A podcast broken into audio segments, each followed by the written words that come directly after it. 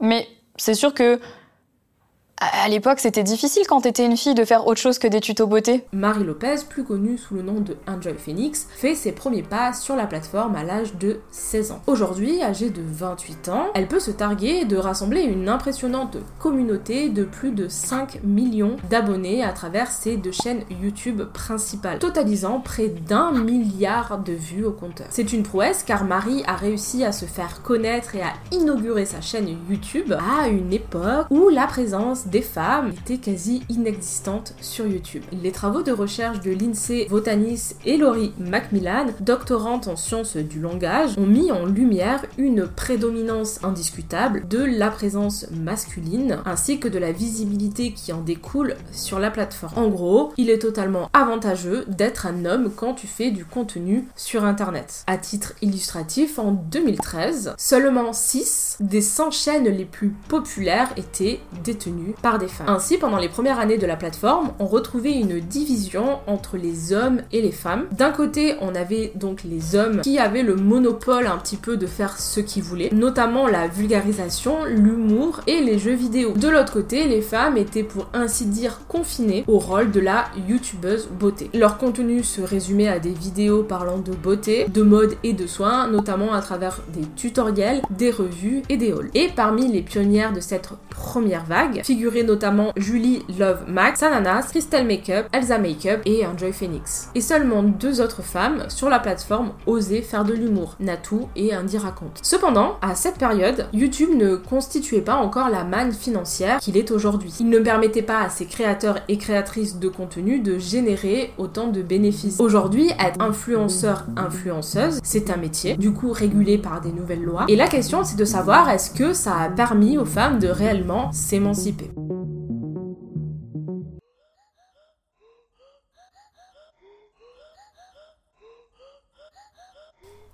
Hey, c'est Léa Chou. Bienvenue sur le podcast Si on te demande, tu diras que tu ne sais pas. Le podcast où on se questionne, où on débat, où on va au-delà du bien-pensant. Aujourd'hui, on se retrouve dans l'épisode 2 sur l'analyse des tensions de l'influence. J'ai déjà fait un premier podcast sur le sujet et même une première vidéo sur le sujet. Si jamais ça vous intéresse, je vous mettrai ça dans la barre de description. Et en gros, c'est sur quoi euh, je travaille euh, à travers euh, mon mémoire, donc sur les tensions de l'influence. Et c'est tellement intéressant, j'aimerais tellement plus vous en dire, vous en parler pendant des heures, mais je dois garder quand même une grande partie secrète. Donc j'essaye de vous livrer des, petites bribes de ce que je fais, en espérant un jour pouvoir bah, en faire une grosse vidéo globale et, et en espérant que ça vous intéresse aussi, quoi. Aujourd'hui, on va se questionner sur la force de frappe et sur euh, le pouvoir globalement des femmes sur YouTube. La littérature visant à comprendre la motivation entrepreneuriale met en avant une approche push and pull. Un individu va se tourner vers l'entrepreneuriat si cette option lui permet un meilleur rendement économique, soit dans le cas d'un manque d'emploi, soit parce qu'il espère gagner davantage. Sauf que le parcours pour devenir influenceuse n'est en aucun cas linéaire et ne correspond pas forcément à ce qu'on pense, on entend de l'entrepreneuriat. Et du coup, pour faire ma catégorisation, je me suis aidée de recherches plus récentes sur la motivation entrepreneuriale féminine. Beaucoup disent s'y tourner comme ça, d'autres pour se faire des amis, comme euh, l'a dit Marie, et d'autres s'en servent comme des tremplins pour des rêves d'enfants, par exemple écrire un livre, faire de la télévision, devenir actrice ou encore travailler dans la mode et le luxe. Moi, dans cette vidéo, je vais me focaliser sur les influenceuses qui produisent du contenu vlog et de ça émanent globalement quatre catégories. La première, c'est celles qui tombent dedans sans avoir aucune expérience du monde du travail et qui ne savent absolument pas ce que c'est de gérer ou de créer une entreprise. Ce choix s'opère généralement pendant la jeunesse, par exemple Anna Hervé, Clara Marx ou Paola. La catégorie numéro 2, c'est les personnes issues euh, de formations, notamment l'audiovisuel, le marketing et les écoles de commerce, qui euh, planifient plus ou moins dès la fin de leurs études une incursion sur les réseaux sociaux, le but étant d'exercer leur passion dans des conditions plutôt favorables. Parce qu'on sait que le monde dans le domaine de la pub, de la communication et du marketing, c'est pas toujours ultra fun, et d'autant plus quand t'es une femme. On a comme Lena Adorable, Gulia, Lena Situation ou encore Sleeping Beauty. En troisième catégorie, on a les mumpreneurs. Je sais pas pourquoi ça s'appelle pas les mumpreneuses, mais ça, c'est notre débat. Qui quant à elles prennent la décision de quitter le monde du travail salarié afin de se consacrer à l'éducation de leurs enfants tout en aspirant à générer des revenus complémentaires. Elles s'engagent alors dans l'univers des réseaux sociaux en tant qu'entrepreneuses mères, mompreneurs, capitalisant sur leur travail en tant que mère pour bâtir leur présence en ligne. En exemple, on a Mila Babychou ou encore journal d'une maman. En quatrième catégorie, c'est une catégorie qui émerge de plus en plus, c'est celle des candidates de télé-réalité qui décident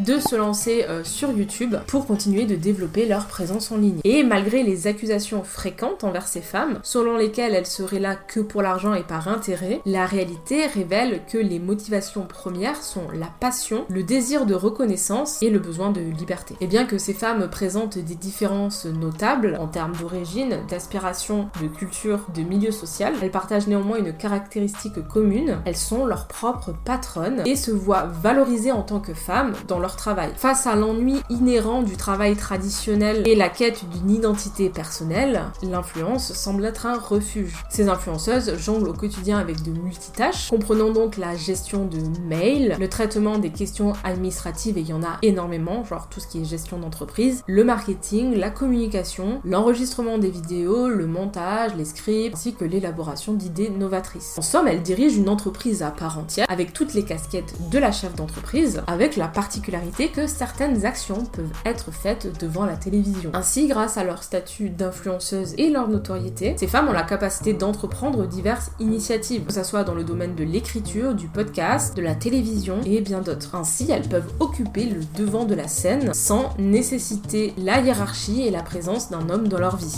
Mais leur génie ne se réduit pas qu'à ça.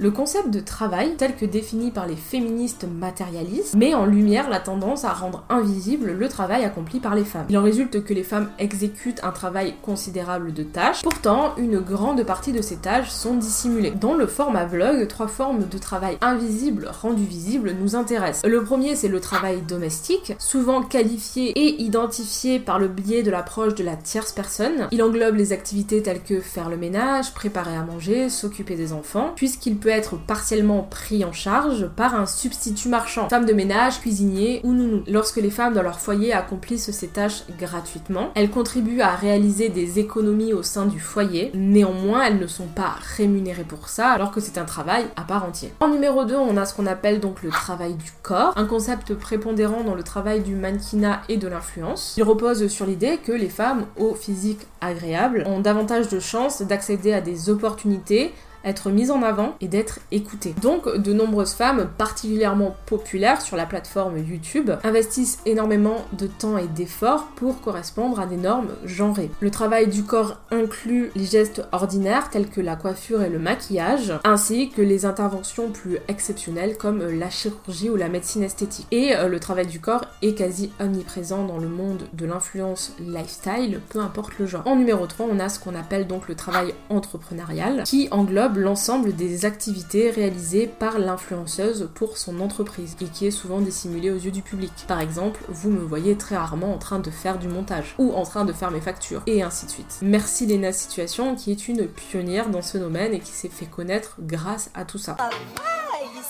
on se compte pas les il est essentiel de reconnaître que ce travail est invisible, car si l'on n'est pas influenceur ou influenceuse, nous ne percevons pas l'ensemble des tâches qu'il y a en amont dans la création d'entreprise, bien que cette réalité concerne la majorité des personnes qui font de l'entrepreneuriat. Le travail du corps et le travail domestique sont effectivement accomplis au quotidien par une majorité de femmes hors réseaux sociaux, c'est-à-dire prendre soin du foyer, consacrer du temps à se maquiller, s'habiller avant d'aller au travail, et tout qui concerne le travail du care. Toutefois, il est crucial de noter que ces efforts demeurent largement invisibles dans le monde du salariat. Vous ne serez pas payé plus cher si vous êtes maquillé, épilé ou bien habillé. Par contre, il y a de fortes chances qu'en tant que femme, on vous fasse des réflexions ou on vous emmerde si ce n'est pas le cas. Ce qui distingue donc les influenceuses, c'est cette capacité à rendre ce travail visible et à en obtenir une rémunération, soit par le biais des plateformes qui rétribuent leur contenu, soit via des placements de produits. Le format blog se révèle être un outil ingénieux car il permet à l'influenceuse d'intégrer de nombreux placements de produits sans que cela soit trop intrusif, allant de maquillage à produits de beauté à des aspirateurs et des produits du quotidien. Je suis excitée, mais il y a un laser en fait à l'intérieur, pour le voir.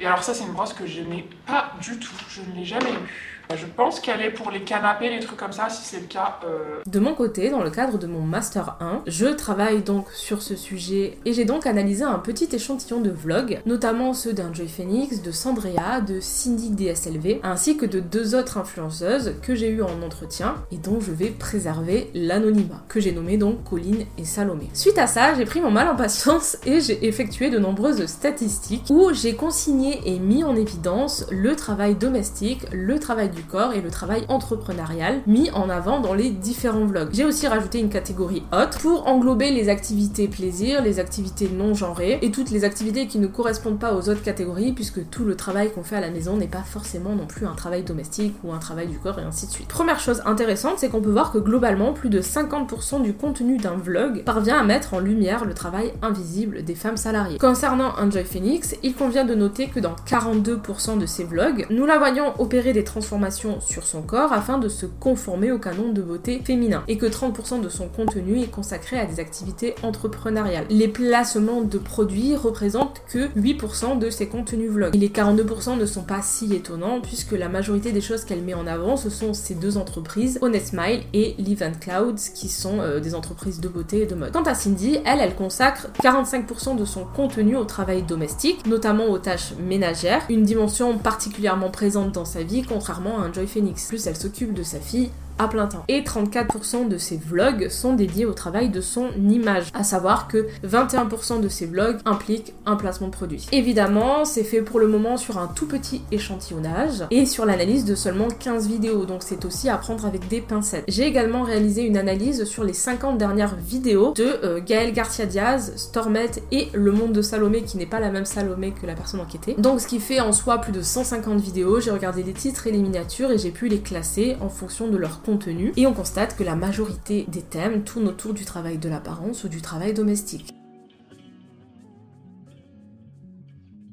Cette réalité, bien que géniale sous certains aspects, elle constitue déjà un sujet complexe lié à la complexité de l'analyse, parce qu'il y a quand même un flou des frontières entre la vie privée, la vie publique, ce qu'on fait réellement pour soi ou ce qu'on fait pour les vidéos, ainsi que la question à l'assignation du travail domestique ou du travail esthétique, analysée à travers le prisme capitaliste, interroge le potentiel d'émancipation ou d'aliénation des femmes sur les réseaux sociaux. En revenant sur l'analyse des thèmes prédominants dans le vlog, faire le ménage, ranger, trier, se maquiller, faire les repas et ainsi de suite, semble en fin de compte évoquer le travail traditionnellement associé aux femmes au foyer. Par conséquent, malgré leur émancipation financière, ces femmes continuent à être assignées aux mêmes tâches et au même travail genré, tout en continuant de promouvoir un idéal de domesticité bourgeoise, qui implique donc d'être belle, d'être jeune, d'être mince, avoir de la moula, sans pour autant non plus s'échapper du rôle de mère. Elle contribue à idéaliser et valoriser l'idée d'une conciliation parfaite entre les différentes sphères de leur. Prenons le cas de My Better Self, dans son livre Miroir Miroir, miroir, dis-moi ce que je vaux, revendique fortement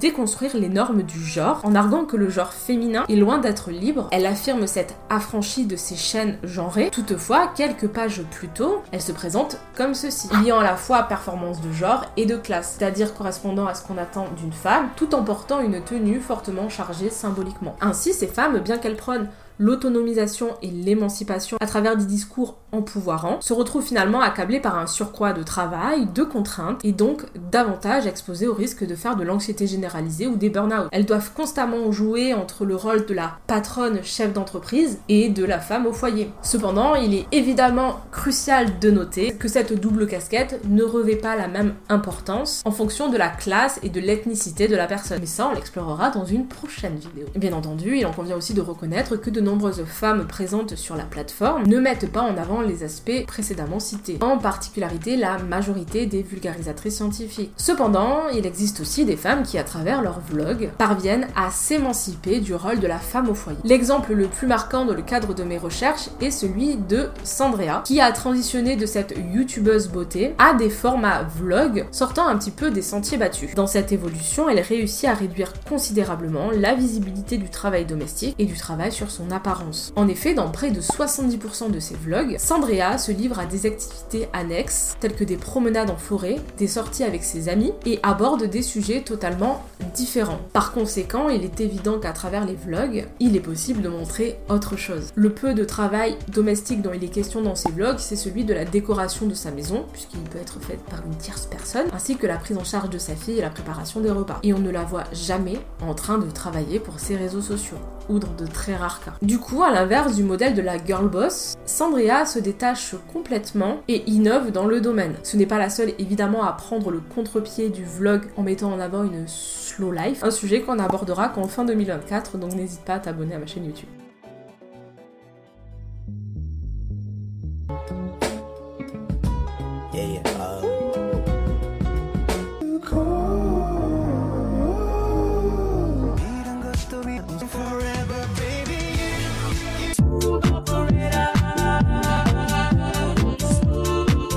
Conclusion, ces femmes présentent à leur communauté un modèle de vie axé sur l'idée de la femme jeune, belle, riche et indépendante. En tant qu'influenceuse, elles partagent des bons plans, des astuces et encouragent la consommation de produits permettant d'atteindre leur vie. Semble empouvoirant, mais qui en réalité contribue à renforcer la domestication des femmes à travers un prisme de genre, classe et race. Ainsi, à l'inverse du chef d'entreprise, le terme de girl boss résonne à un tantinet faux. Elles ne sont pas l'égale de l'homme, puisqu'elles continuent de prendre en charge la majorité du travail domestique tout en devant correspondre à des normes genrées. À mon sens, le terme de digital housewife semble plus approprié, puisque ce terme met en évidence les similitudes entre le travail numérique et le travail domestique traditionnel, en soulignant la complexité de l'économie numérique pour ces femmes. Naturellement, il est aussi injuste de blâmer ces femmes, puisqu'elles essayent de s'en sortir au mieux dans une société capitaliste. Cependant, il est quand même essentiel de conserver un esprit critique quand on consomme ce genre de contenu, et non, le travail n'est pas la santé et il est nécessaire de réfléchir de manière nuancée à l'impact des modèles de vie proposés dans ces divers contenus.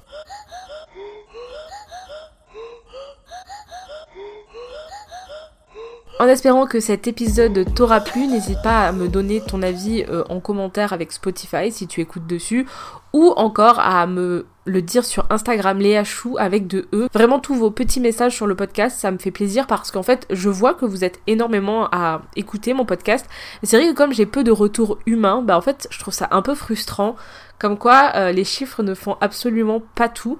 Et si jamais tu veux me soutenir, tu peux le faire euh, bah, en écoutant mon podcast, en partageant mon podcast ou en me soutenant financièrement sur mon Patreon. Et puis euh, maintenant, si on te demande, tu pourras dire que tu sais.